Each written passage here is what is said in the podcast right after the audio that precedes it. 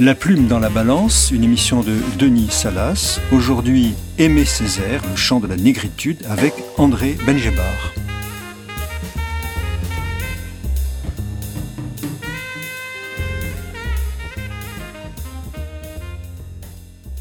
Dans certaines de vos œuvres, vous avez marqué un retour au folklore antillais.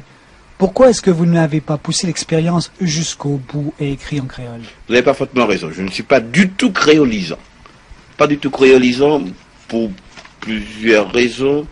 Et c'est que peut-être euh, euh, j'ai très fort le sentiment de l'infirmité de cette langue qui s'appelle le créole, qui me paraît vraiment une petite langue régionale, euh, d'une portée extrêmement limitée, non pas du tout que je la méprise, mais enfin pour en faire un instrument valable, il aurait fallu faire sur cette langue euh, un, effort aussi prodigieux que celui que les gens de la Pléiade ou les hommes du XVIe siècle ont fait le français et pour en faire un instrument euh, valable et utilisable. Est-ce que vraiment en 1962 cela en vaut la peine? Je n'en suis pas sûr. Je n'en suis pas sûr et je vois que même en Haïti le problème se pose et pourtant Haïti a une population plus considérable que la nôtre les intellectuels euh, haïtiens euh, ont été confrontés par un problème assez douloureux. Euh, devaient-ils écrire en français? Devaient-ils écrire en créole? Et je ne sache pas que la majorité ait écrit et choisi le créole. le créole parce que c'est une langue, encore une fois, d'une influence extrêmement limitée. Choisir le créole, c'est un peu se couper du reste du monde. Vous venez d'entendre la voix d'Aimé Césaire, le poète martiniquais, qui restera sans doute le créateur du concept de négritude. Lui qui parlait comme d'une création collective. Césaire est une grande figure de l'émancipation antillaise, fortement imprégné de littérature française qu'il faut rapprocher d'un autre Martiniquin de naissance, Franz Fanon, grand théoricien d'anticolonialisme. Césaire, donc grand poète noir de langue française, est aussi un homme politique. Il était longtemps maire et député, et euh, dans sa prose, la création artistique et l'action militante, le chant et le discours se dressent toujours contre tout ce qui asservit l'homme. Et pour en discuter, nous recevons euh, aujourd'hui André Benjebar. Bonjour André Benjebar. Bonjour. Agrégé docteur en histoire, diplômé de Sciences Po, qui est commissaire d'une exposition qui est consacrée au poète à la mairie du 16e arrondissement, qui se tient en ce moment, et qui a pour titre Aimer Césaire au risque de l'histoire.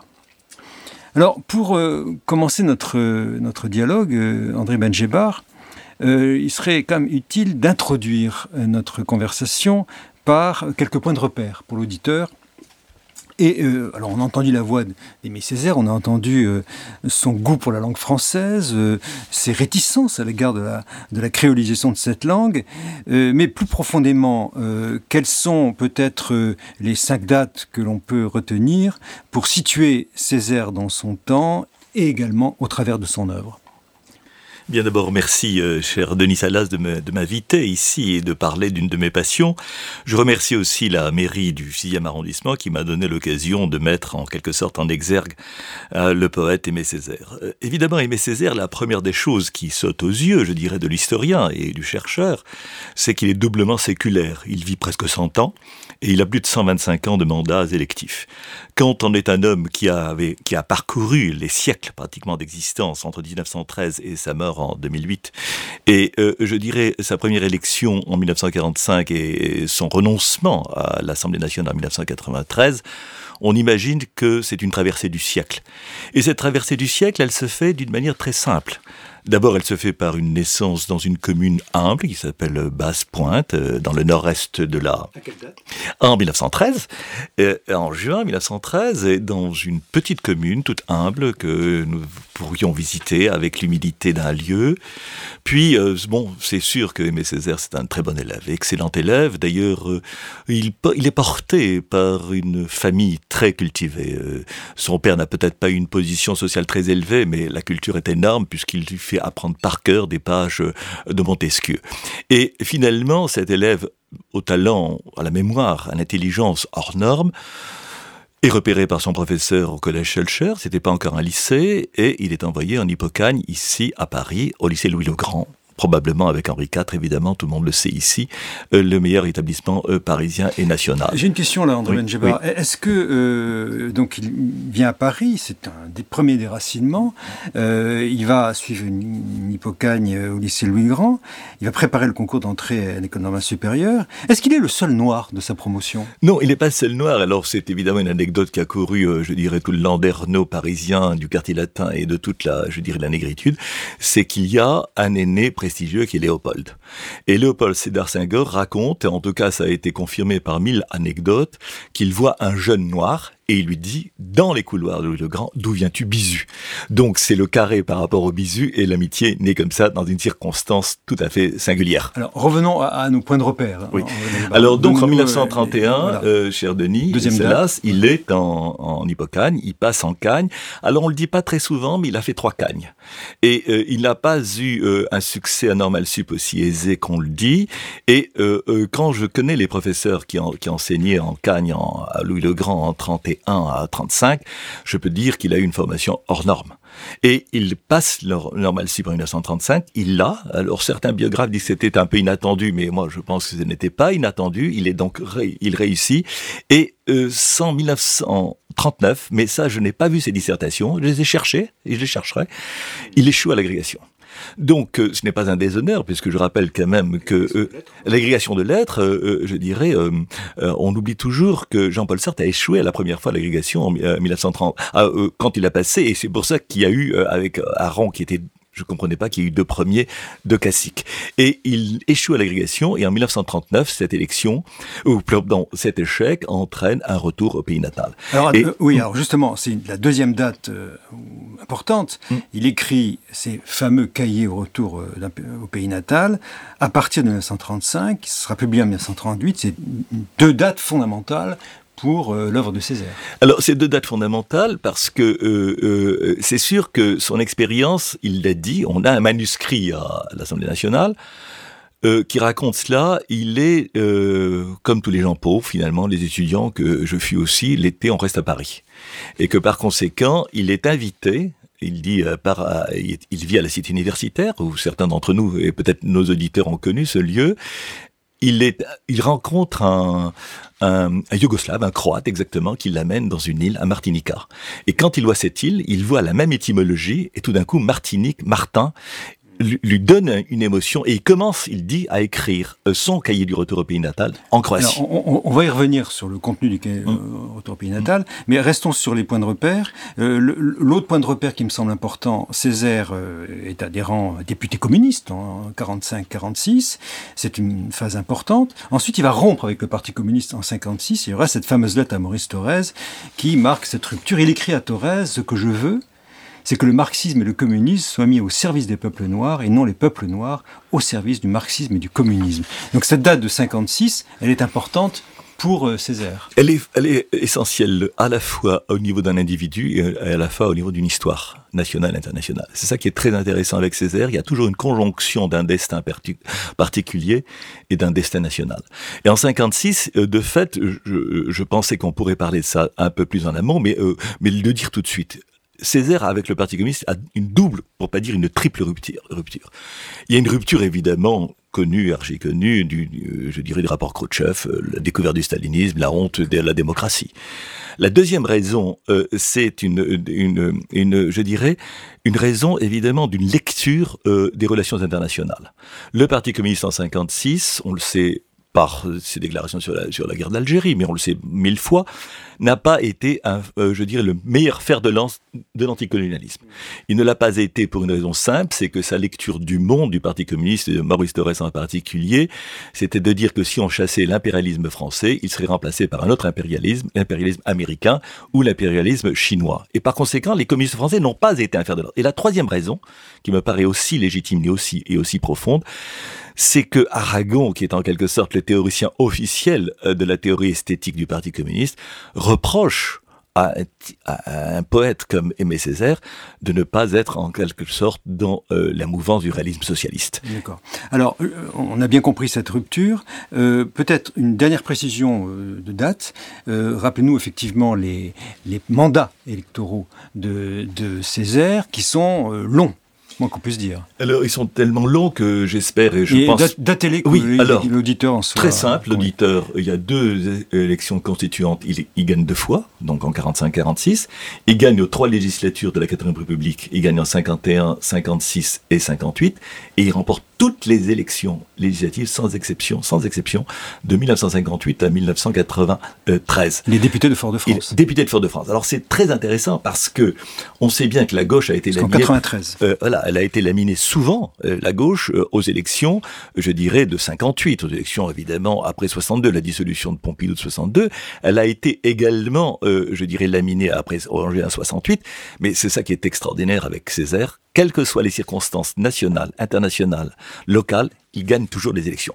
Et c'est ce que j'ai appelé une fusion exceptionnelle avec les urnes. C'est une, fusion d'abord avec un peuple. Mmh. Alors on va, reprendre ce, ce, point un peu plus tard, mais restons sur le premier grand texte de Césaire, les cahiers d'un retour au pays natal, publié aux éditions Présence africaine.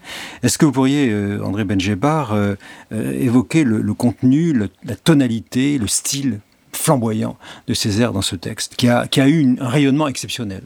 Euh, c'est probablement pour moi le chef-d'œuvre euh, et pour tous les amateurs, je dirais les, les, les, ceux qui admirent Césaire. D'abord, il y a une chose qui est incroyable qu'il faut dire aux auditeurs et ceux, j'espère qu'ils vont lire beaucoup de Césaire. Césaire est quelqu'un qui ne reste pas dans les lois des reins de l'écriture il évolue constamment. La version qu'on a à l'Assemblée nationale de 1939 n'est pas celle de 1943 qui va être publiée à Cuba, elle n'est pas celle de 1947 qui va être publiée chez Brentanos sous avec l'égide de, euh, je dirais, d'Ander Botton, elle n'est pas non plus la version définitive de 56. Autrement dit, il y a plusieurs euh, en tout cas les exégètes et ceux qui veulent en quelque sorte en parler euh, d'une manière un peu académique, ne peuvent pas euh, s'accommoder d'un texte en soi, d'une espèce, si vous voulez, de table des reins. Il y a une évolution. Maintenant, ce qui est le plus important, à mon avis, dans, parce que chacun lit son cahier à la manière, de la manière suivante, et comme on sait tous dans tous les grands textes du monde, chacun les interprète selon sa sensibilité. En ce qui me concerne, je dirais, il y a trois pronoms personnels. Il y a le je, il parle de lui, il y a, le nous, il parle d'eux, et il y a le vous, il parle euh, des autres. Et c'est cette imbrication de ces trois pronoms personnels qui me sont, à mon avis, la problématique la plus intéressante d'une intrication, d'une imbrication qui est absolument exceptionnelle et qui fait la difficulté, en quelque sorte, de l'interprétation. On ne sait pas où on sait quand c'est le je, quand c'est le nous et quand c'est le vous. Alors, il faut, il faut, le dire aux auditeurs, c'est un long poème, euh, très inspiré par le surréalisme, mais aussi par d'autres. Euh, Rimbaud, Lautréamont sont très très présents dans, dans ce texte. J'en lis simplement un extrait pour qu'on sente un peu le, la tonalité. C'est la fin du, du, du, du, cahier. Je dis, hurrah, la vieille négritude progressivement se cadavérise, l'horizon se défait, recule et s'élargit, et voici parmi les déchirements du nuage la fulgurance d'un cygne. Elle est debout, la négraille, la négraille assise, inattendument debout, debout dans la cale, debout dans les cabines, debout sur le pont, debout dans le vent, debout sous le soleil, debout dans le sang.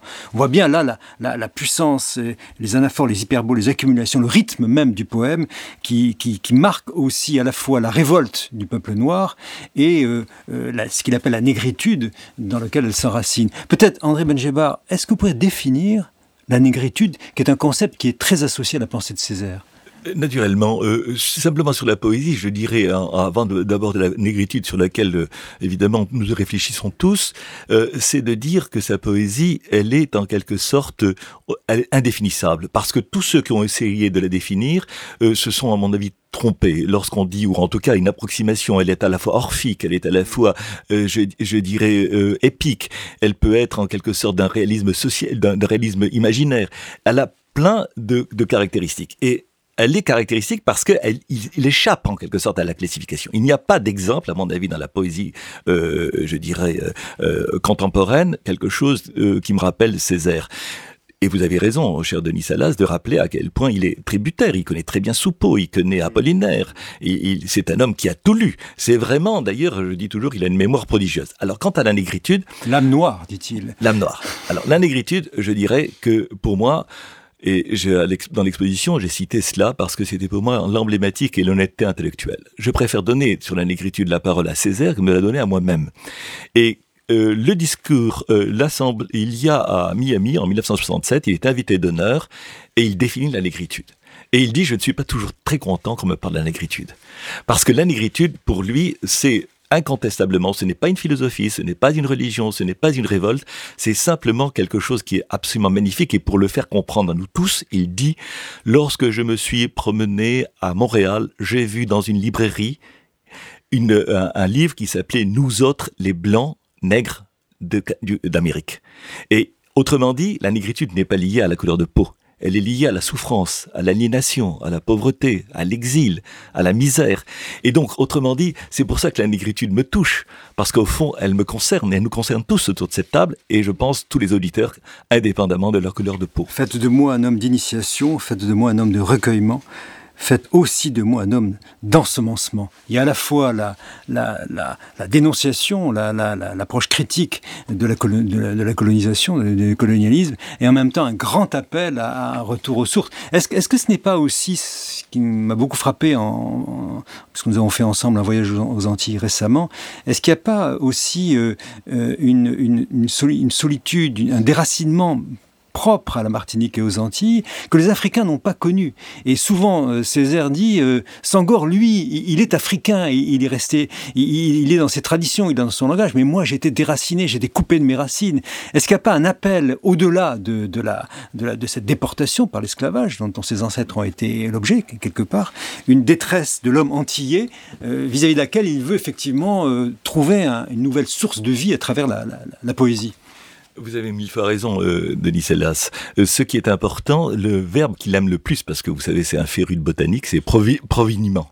C'est-à-dire provignement. C'est-à-dire que vous mettez une plante contre une autre pour en faire une nouvelle. C'est ça son verbe. Et comme il connaît cette espèce de, c'est un botaniste d'ailleurs, je ne sais pas où il apprend tout ça, Aimé Césaire. Et donc le provignement, c'est l'image qu'il emploie en quelque sorte pour être, euh, pour définir lui-même et sa culture. La plante, l'arbre, c'est central dans sa poésie, et, dans les cahiers. Et, ce sont des, arbres que l'on nante, c'est-à-dire qu'on main l'un à l'autre et qu'ils deviennent d'ailleurs, c'est extraordinaire cette image parce que l'Amérique nous a envoyé tant de plantes, mais nous lui, envoyé, nous lui avons envoyé aussi des plantes. Et donc cette espèce, euh, on oublie toujours que la canne à sucre est une plante qui n'est pas euh, antillaise. Elle vient évidemment d'Asie et elle vient de, Candie. Et tandis que eux nous envoient des plantes, évidemment, euh, les auditeurs le savent, mais que ce soit la tomate, le haricot, l'ananas, enfin, je pourrais faire hein, une théorie euh, sans fin de tout ce que nous apportent les Antilles. Mais ce qui est intéressant, c'est que justement, c'est la construction la construction d'une déportation qui fait qu'il y a une espèce d'incohérence entre l'approche ethnique qu'ils ressentent, l'espèce de macula, pour parler comme les Romains, c'est-à-dire la tâche de la négritude, du noir cette fois-ci, et en même temps l'impossibilité de savoir où sont ses ancêtres, où sont ses, où sont ses aïeux? Où sont sa terre? Où sont, où sont ses cimetières? Alors, est-ce que, est que le, le, paradoxe de Césaire, euh, on voit bien ce que, ce que vous dites, retrouver l'origine, enfin, le, culte des ancêtres, mais enfin, en même temps, euh, il n'utilise pas, il le dit dans l'entretien qu'on a, qu'on a entendu au début de l'émission, il n'utilise pas le créole, la langue euh, qu'il aurait pu, fait comme d'autres romanciers postérieurs à Césaire l'ont fait. Ils disent le français, ils disent, oui, on me reproche d'utiliser le français et non pas la langue locale, mais il dit, j'ai un instrument. Alors, vous avez évoqué ces. J'ai un instrument qui s'appelle le français. Pourquoi se refuser à en employer? Il faut plier le français au génie noir. Est-ce que c'est pas ça, effectivement Il a utilisé cette, langue poétique forgée depuis Ronsard jusqu'à Lautréamont, et il a plié au génie noir. Qu'est-ce qu'il entendait par là? Il entendait qu'au fond, euh, toute, euh, je pense que c'est exactement la même chose que la substantifique moelle chez Rabelais. C'est-à-dire qu'à un certain moment, on se nourrit des autres, et on en fait son propre miel. C'est cette vérité qu'il faut dire à, tous nos amis. Il s'est nourri d'un miel français d'une manière extraordinaire. Dans l'exposition, si les gens viennent écouter et la voir, je raconte ce parcours de euh, on l'a déjà évoqué, mais de Louis le Grand, de, de évidemment de l'ENS, mais aussi de la Sorbonne de 56. On a la carte de, de, la BNF. je sais où elle est la carte de, de Césaire à la rue de Richelieu. Donc ces auteurs, c'est Rimbaud, c'est bah, c'est Aragon. Mais ça va euh, plus loin parce qu'il connaît bien le grec, il connaît bien le latin. Il a une culture classique très forte, très forte, celle de nos meilleurs normaliens de l'époque. Dédicacé au château de la négritude. Chaque que je parle d'aimer Césaire, j'ai la gauche qui se serre. Est-ce l'émotion dégagée par sincère Mais Dieu qui orne ses poèmes et ses Ou bien ce ton si grave et si sévère lorsqu'il évoquait notre misère? J'avais à peine dix ans et de mes yeux d'enfant J'ai vu le bien qu'il a fait. Je l'ai vu aider des familles entières D'une grande générosité et d'un cœur sincère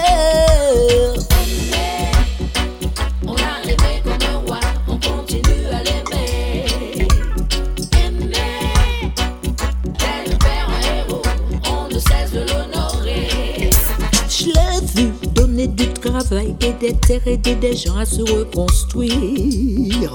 Mettre en œuvre des structures pour les jeunes, pour le bien de la culture. Il incarne la paix intérieure, l'espérance en des jours meilleurs. Dans mon imaginaire de petite fille, je croyais même qu'il était de ma famille.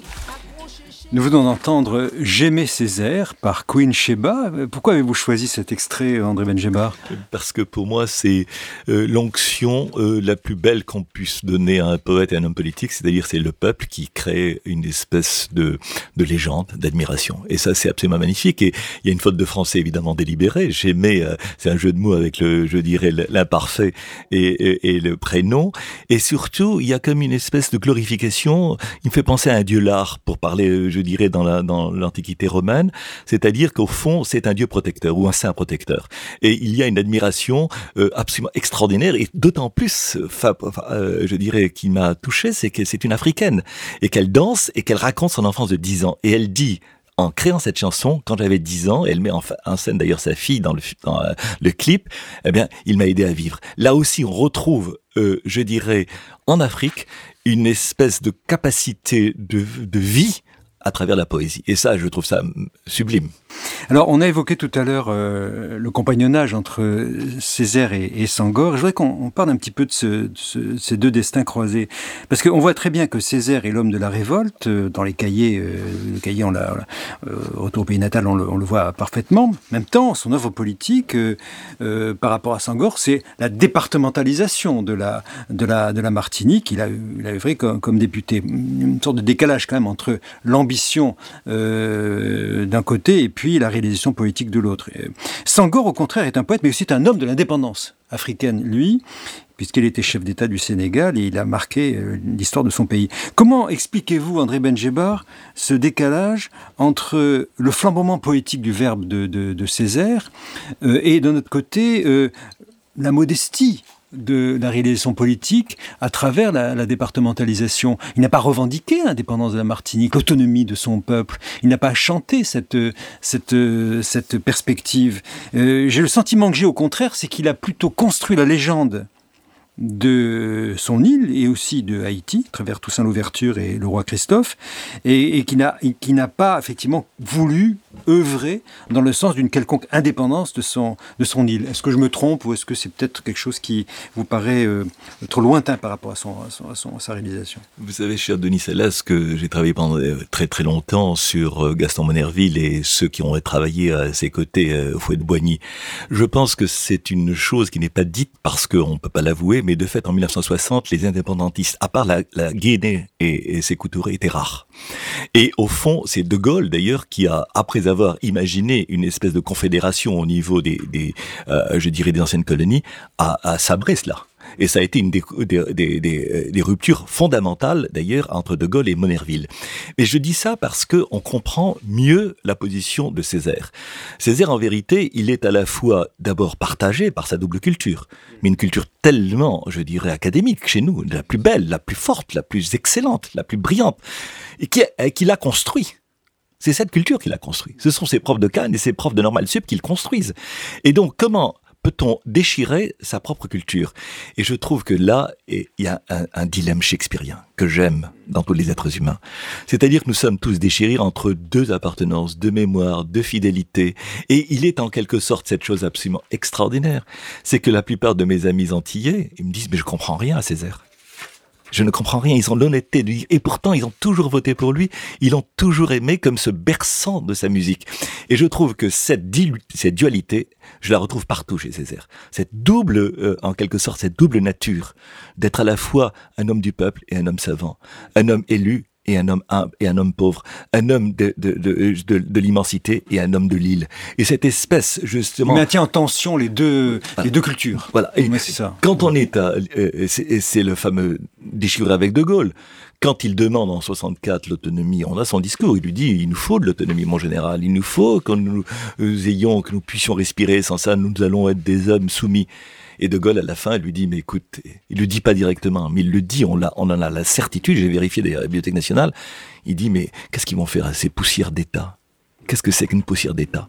Qu'est-ce que c'est que ces, êtres minuscules dans la Caraïbe, perdus comme ça au milieu de l'océan? Et là, et De Gaulle lui envoie Malraux, qui à l'époque était ministre de la Culture, et la rencontre Césaire-Malraux, vous racontez dans un de vos textes, et, se fait autour de Chateaubriand. Donc on a bien la fusion culturelle euh, autour de la littérature qui transcende effectivement les frontières politiques ou les incarnations politiques du moment.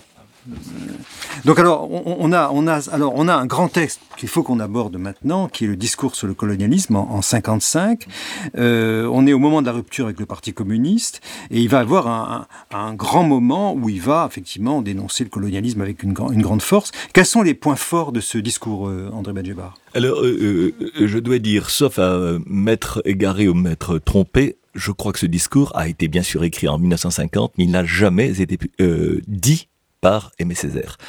Euh, euh, celui qui l'a dit d'une manière admirable, qui était le grand dramaturge Antoine Vitesse, il l'a dit à Avignon. Le texte est d'une puissance énorme et c'est une charge, je dirais, digne de Franz Fanon, là. Et cette charge, elle est extrêmement argumentée comme ce que fait toujours Aimé Césaire quand il parle de politique. C'est une argumentation très forte parce que d'abord c'est une mise en cause de l'anthropologie et, et, je dirais l'ethnologie française. Il cite Renan, non pas le Renan que l'on connaît, dans lequel on pourrait se reconnaître autour de cette table. Mais le Renan qui dit qu'au fond que les Européens sont par nature des soldats, tandis que les Africains sont autre chose. Et il critique également Roger Caillois, qui est évidemment un homme évidemment de grande culture, mais Roger Caillois ose dire qu'il n'y a pas d'anthropoligie possible en Afrique. Et ça, il peut pas l'accepter. Césaire, a lu tout de même, euh, à l'époque où il était euh, en Cagne, mm. il a beaucoup lu euh, avec Sangor, mm. Frobenius et Spengler, des, des, ethnologues qui ont identifié la, culture noire à l'époque. Ça les a complètement passionnés, cette, cette révélation de l'ethnologie noire. Il est absolument, d'ailleurs, la promotion, j'ai été voir à Normal Sup, avec qui il était, des gens d'une telle, je dirais, capacité intellectuelle qu'il a eu à connaître ça. Et donc il a les moyens dans le discours du colonialisme, de critiquer ces approximations archaïsantes que l'on a, en quelque sorte, en ne reconnaissant pas à l'autre notre une humanité. Et donc, sur le discours du colonialisme, il y a aussi, euh, je dirais, euh, l'exaltation des années 50. Euh, le Parti communiste français est à l'époque, justement, dans ce temps, peut-être beaucoup plus vindicatif qu'il ne l'était après à la fin de la guerre d'Algérie, et il est porté par cela. Et il découvre aussi, il découvre ce que c'est le colonialisme. De fait, il ne le connaît pas. Parce que le paradoxe des Césaires, qui a été peut-être le paradoxe de certains d'entre nous ici autour de cette table, c'est qu'il vit, euh, je dirais, dans la grâce. Quand vous passez votre vie à Louis le Grand, à Normal Sup, au quartier latin, quand vous êtes toujours dans ce monde absolument raffiné, distingué, eh bien, tout d'un coup, quand vous découvrez justement, et c'est ça le cahier du retour au pays natal, c'est de se souvenir au bout de cinq ans d'exil de la misère qu'il retrouve. Et quand il va découvrir qu'en Afrique, il y a la même misère, ça va être une dénonciation. C'est une dénonciation tardive, et non pas... Parce que quand Césaire arrive, je termine, je, termine ce que je veux dire là-dessus, si vous permettez, Denis, c'est qu'il arrive avec un nœud papillon.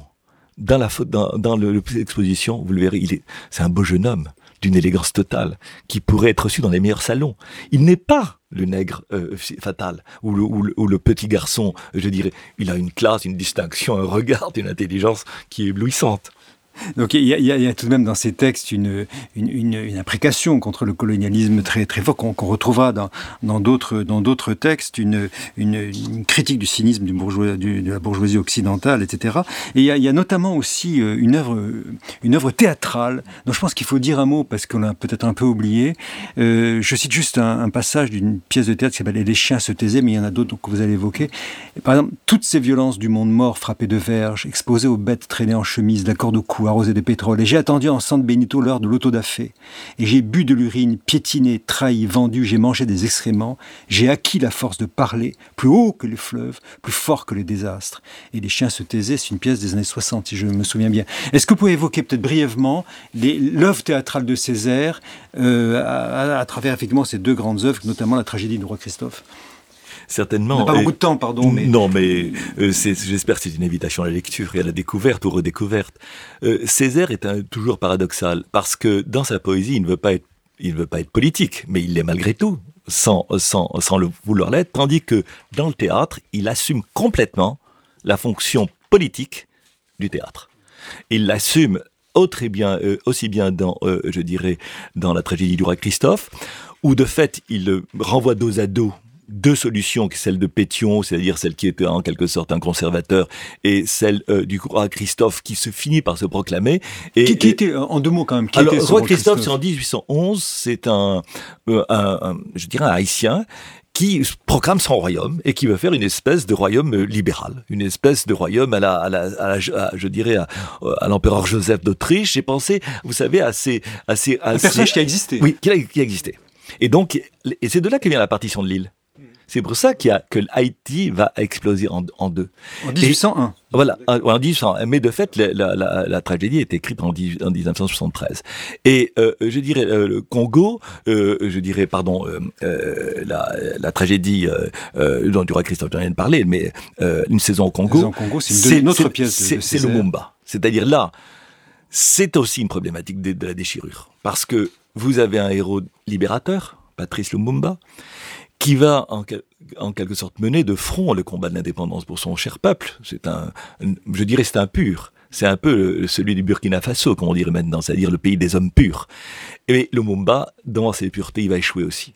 Il va échouer parce que les forces de Mobutu vont finir par l'arrêter et, l'assassiner, et l'impossibilité, en quelque sorte, de rêver une démocratie en Afrique. Et je pense que Césaire a été déchiré toute sa vie de l'impossibilité de reconstruire sur un idéal, un idéal démocratique, y compris en Afrique. Donc trois personnages, Toussaint Louverture, dont on pourra également parler, grand héros de la révolution haïtienne, euh, le roi Christophe et Lumumba, trois tentatives de la révolte, peut-être pas de la révolution, que Césaire va chanter en quelque sorte et va proclamer comme étant des, formes d'héroïsme pour lui, dans un légendaire qu'il a, qu'il a proclamé. Qu'il a... Alors simplement, je voudrais quand même qu'on reprenne un texte, un autre texte de Césaire il a préfacé euh, le texte de Victor Schulcher, le, grand abolitionniste que tout le monde connaît, Esclavage et colonisation, et il se trouve que les PUF viennent de republier ce texte récemment avec la préface de, Césaire. Et en particulier, euh, Césaire compare très souvent dans ce texte euh, l'Holocauste des Juifs avec l'esclavage. Il y a un débat dans, ce, recueil où pas moins de deux historiens et, un sociologue viennent dire nous, historiens, nous sommes tout de même euh, assez réservés sur cette comparaison. Euh, comment peut-on comparer euh, les camps d'extermination, l'Holocauste, à l'esclavage? Les esclaves avaient des droits, ils avaient un jardin, ils avaient des congés, ils n'étaient pas voués à l'extermination comme d'autres. Et, je trouve qu'il y a là une question qui se pose entre histoire et mémoire, puisque Césaire proclame la grandeur de la mémoire euh, antillaise, et en même temps fait bien fi de, de, l'histoire, et en particulier du fait que l'Afrique a connu la traite, une traite négrière, elle aussi. Est-ce qu'il n'y a pas là un réenchantement de la mémoire euh, antillaise et africaine, au détriment de l'histoire, qui est un peu plus prosaïque et un peu plus contradictoire par rapport à ce que Césaire peut affirmer? Euh, de toute façon, les contradictions euh, sont évidentes. Mais d'abord, il y a une chose qui n'est pas en conjonction avec le texte et dans sa préface. Nous avons à l'Assemblée nationale, aux archives, le manuscrit de cette préface que j'ai lu et que j'ai d'ailleurs, on a, on a bien voulu m'offrir une photocopie.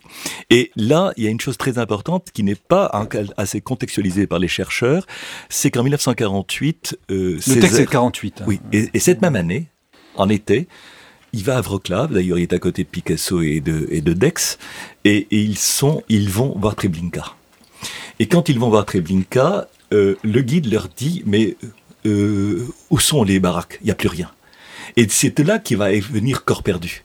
c'est-à-dire la disparition de la mémoire d'un corps entre, en quelque sorte, des gens dont on ne trouve plus de traces alors qu'on sait qu'ils ont été là.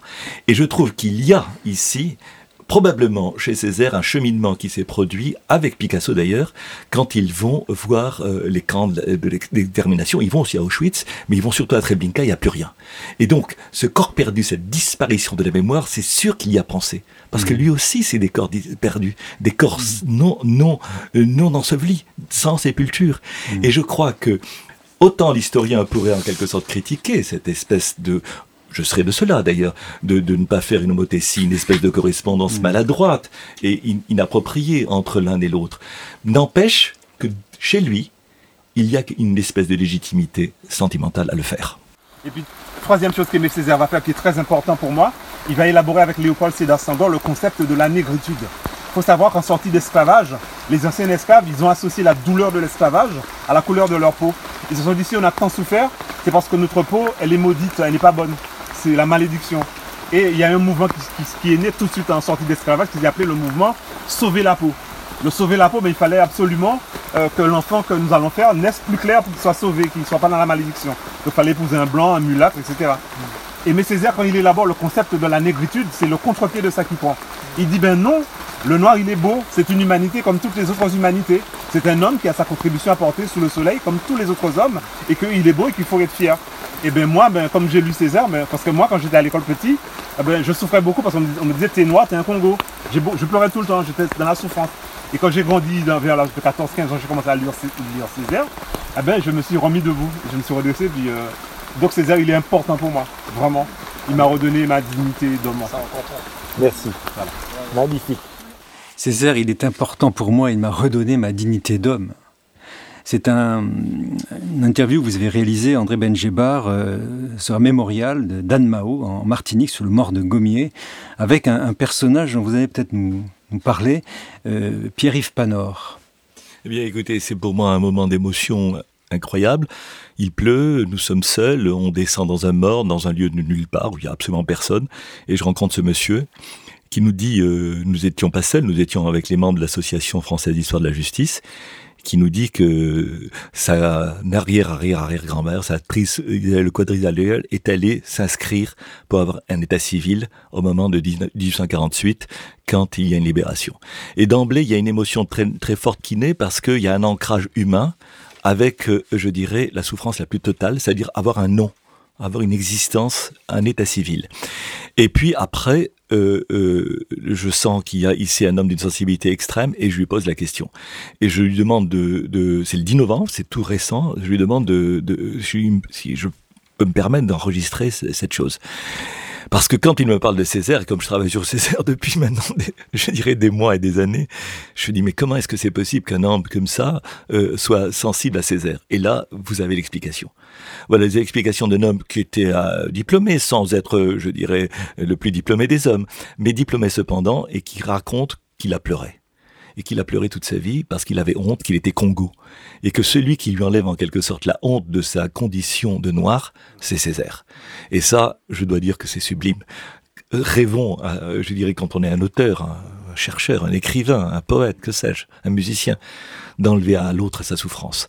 Et je trouve que la plus belle autoréparation qu'on ait vue depuis très longtemps, dans tous les débats que l'on a là-bas aux Antilles et ici, eh bien, c'est cette autoréparation par la poésie et la culture.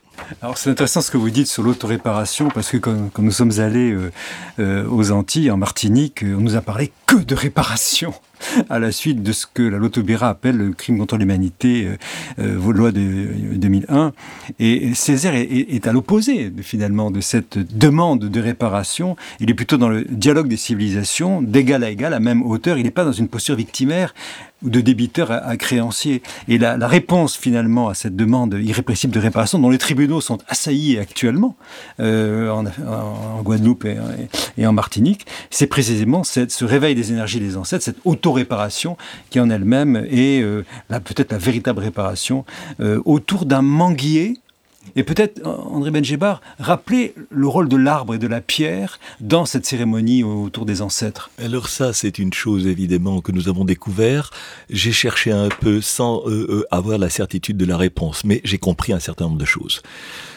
c'est la chose suivante, c'est que quand euh, les esclaves partaient, en particulier de Ouéda au Bénin actuel, ancien Dahomey, il y avait un rituel fait par les puissances, je dirais locales, les aristocraties dominatrices. Eh bien, ces aristocraties dominatrices disaient aux gens, d'abord, tu vas tourner autour du manguier sept fois, puis les femmes neuf fois. Et j'ai posé la question pourquoi les femmes, peut-être leur capacité d'oubli est, est, moindre et qu'il faut les faire tourner plus souvent autour de l'arbre. Et au bout de sept ou neuf fois, elles vont il y a un parcours initiatique où vous allez à, un manguier qui est cette fois-ci l'arbre du retour. On tourne trois fois autour de l'arbre du retour et le manguier vous, vous annonce que vous, vous reviendrez. Puis, une fois qu'on est passé sur, le, sur ces manguiers, voilà, on, on part de, vers un endroit de nulle part, puisqu'ils ne savent pas où ils vont. Et quand ils arrivent en, euh, je dirais, euh, euh, je dirais aux Antilles, ou quel que soit l'endroit d'ailleurs où ils arrivent, puisqu'on leur a dit qu'ils reviendraient, et qu'ils reviendraient au moment de, leur mort. N'oubliez pas que nous avons à faire des cultes vaudous, des cultes de résurrection des âmes qui volent. Et quand ils arrivent là-bas, ils sont dans cette croyance, ils se pendent. Et donc, ils vont mourir. Les suicides sont très, très, très, ils se suicident, se suicident. Alors, le suicide est interdit parce qu'on dit des, beaucoup de bêtises sur l'esclavage, mais le maître ne veut pas qu'on se suicide parce que c'est comme, euh, je dirais, la mort d'un animal. Euh, on, on, fait tout pour qu'il ne meure pas. Et quand ils se suicident, ils se pendent à un arbre qui s'appelle le fromager. Le fromager est un arbre euh, qui n'est pas hasard, c'est un arbre sacré dans leur croyance. Et quand ils se pendent, eh bien, les maîtres sont désemparés. Et il paraît, alors je n'ai pas la source, c'est en quelque sorte, je suis toujours prudent comme historien. Vous savez, tant qu'on n'a pas les sources, on n'est pas certain de ce que l'on avance. Mais voilà ce que dit la doxa, ce que dit l'opinion. C'est qu'à un certain moment, les missionnaires se sont mis à, à essayer de comprendre pourquoi ce suicide et pourquoi il suicide par pendaison. Et cette pendaison euh, euh, entraînait la croyance que le corps allait en quelque sorte voyager après la mort et qu'il y avait une espèce de transport des âmes. Et quand ils ont compris ça, ils ont découpé le corps et ils ont laissé les têtes. Les têtes pendues et les corps tombés, se décomposant sur les sols. Et quand les survivants ont vu qu'ils ne pourraient pas réintégrer un voyage dans l'au-delà ou dans le futur en étant intègres, les suicides, paraît-il, ont ralenti. Alors, euh, le mémorial construit par euh, notre, notre monsieur Pierre-Yves Panor, que nous avons visité, et, dans, les, dans les collines, dans les mornes, comme on dit là-bas, de, Martinique, et, sur les, terres du marronnage, donc des, esclaves en fuite, euh, et en quelque sorte commémore aussi l'esclave, non pas comme un être qui serait effectivement en fuite, mais un être qui aurait récupéré sa dignité d'être humain grâce à sa révolte. Et le sens de la mémoire de ce mémorial, de, ces pierres et de ces arbres, c'est précisément euh, celui-là. Merci André Benjebar. Euh, je vais rappeler tout à l'heure les, titres de l'exposition et les ouvrages de référence de notre entretien, mais c'est maintenant le moment d'écouter la chronique en droit et littérature de Sandra Travers de Foltrier. Et Sandra, aujourd'hui, vous allez nous parler de Libre Parole de Étienne Balibar. Alors, je précise, parce que vous me l'avez demandé, Denis, euh, que j'emploie le mot littérature au sens 18e du terme, celui de Madame de Stahl, mais aussi celui du droit de la propriété littéraire artistique, c'est-à-dire pas du tout euh, réductible, soit de la fiction, soit de la poésie, mais euh, tout ce qui peut utiliser la parole, l'écrit pour diffuser le savoir. Voilà, je ferme ma parenthèse. Parce que publiée au point longtemps d'être identifiée au caractère public de son mode d'apparaître, la littérature convoque le droit à travers, entre autres, les notions de liberté d'expression et de liberté de création. Pensée comme un droit subjectif et construite sur le modèle du droit de propriété, nous rappelle Étienne Balibar dans son dernier opus, Libre Parole, la liberté d'expression concerne aussi la démocratie. Instituée, la liberté d'expression relève d'un ordre juridique objectif, mais Attachée à la personne, elle est un droit subjectif, initiant ainsi un processus dialogique qui réclame un exercice qui en fait ce que Balibar appelle un bien public. Car soutient le philosophe, la démocratie n'est pas un régime, mais une tension. Je cite un moment historique plus ou moins durable dans lequel l'État est capable de nier son propre pouvoir absolu, notamment celui d'interdire. Historicité qui caractérise également l'activité juridique, car c'est bien à un panorama des sensibilités ou du sacré qu'aboutissent les limites juridiquement objectivées. Par exemple, le blasphème, n'est jamais que la révélation, transgression d'un sacré considéré comme tel à un moment donné, dans un espace donné, qu'il s'agisse de mots, de pensées ou d'images interdites, ou encore de populations ou de sensibilités à protéger. Je cite Étienne Balibar, derrière la question du blasphème gît donc en réalité la question de l'importance des valeurs sacrées, telles qu'elles existent dans toute société à des degrés variables, soit sous des formes religieuses, soit sous des formes sécularisées, soit comme combinaison des deux et de leur expression en institution ou en discours. Cependant, Balibar rappelle que si notre monde comporte des frontières, que si nous ne devons jamais oublier qu'il y a des différences nationales, faute de quoi nous ne produirions que des jugements abstraits et arrogants, fondés sur l'ignorance, nous ne devrions jamais accepter l'idée que pour différents peuples, les valeurs qui mettent en jeu des intérêts universels comme la violence et la sécurité, la guerre et la paix, la liberté et l'oppression ne seraient pas les mêmes. Cependant, le juriste, selon nous, euh, peut suggérer que si le droit se doit d'éviter tout relativisme, lui aussi, il doit éviter de brandir une vérité et simplement tenter de dire le vrai, au sens où Marc Aurèle nous rappelle Pierre Vesperini, euh, l'évoquait, c'est-à-dire ce qui est juste, ce qui convient de dire en conformité harmonieuse avec la société, et non pas dire ce qui est objectivement. Car il ne s'agit jamais pour le droit de parler vrai, au sens de cette parésia étudiée par Michel Foucault dont parle Balibar, mais en tant que vivant sociable, sensible à la faiblesse du vrai, pour reprendre le très joli titre du dernier ouvrage de Myriade Revaux d'Alaude, euh, tenter une réponse au tout dire de Maurice Blanchot. Les préoccupations d'Étienne Balibar, centrées sur la politique et la vie publique, n'excluent pas la réflexion sur l'imaginaire littéraire qui parvient à traduire ou rendre visible ce que Hannah Arendt appelait l'étrange densité qui entoure tout ce qui est réel. Toutes ces expressions convoquent une libre parole qui n'a pas pour condition la, possession de la vérité, comme la liberté d'expression elle-même ne garantit pas pardon, la soumission de la politique à une norme de vérité. Elle convoque une citoyenneté active, opposable à la puissance d'État comme à la convenance sociale, car, je cite euh, Étienne Baïbar, si les libertés ont besoin de protection, elles ont surtout besoin d'être réinventées et exercées pour devenir réelles. Si l'écrivain, parce que la fiction et son éventail de voix ouvrent un espace d'indétermination, peut suspendre la validité de la norme, comme l'ordre du discours, si l'intellectuel singulier, parce qu'il essaie de dire ce qu'il en est du présent, de ses droits et obligations, de l'intolérable et du possible qu'il recèle, peut se lever dans l'Assemblée et ébranler les absolus, c'est que les limites à la liberté d'expression sont toujours à redéfinir, car le courage de la vérité ne vend pas, je cite, sans la discussion de toutes les traditions, et la modernité et le modernisme sont aussi des traditions. Même si le droit de la propriété littéraire, qui, dépendant de la liberté d'expression et de la liberté de création, peut imposer des limites à ces mêmes libertés, euh, celui-ci trouve dans le temps une limite à sa toute-puissance.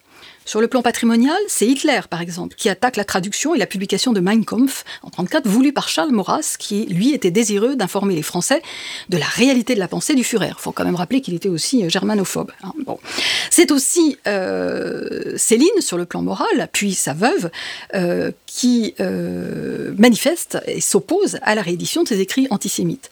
Pourtant, ces limites, eh bien, le temps a tendance à les affaiblir, voire à les faire totalement disparaître. Bref, saluons donc, nous, en tant que juristes, la liberté d'expression comme dialogue voué, et là je cite Étienne Balibar qui lui parle de politique, à rester conflictuel.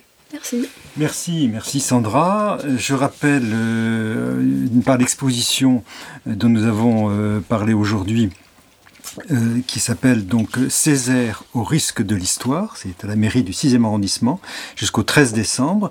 Et euh, André Benjebar donnera une conférence le 10 décembre à 16h15 à la mairie du 6e euh, sur, ce, sur cette thématique. Je rappelle aussi deux ouvrages parmi d'autres que je voudrais signaler.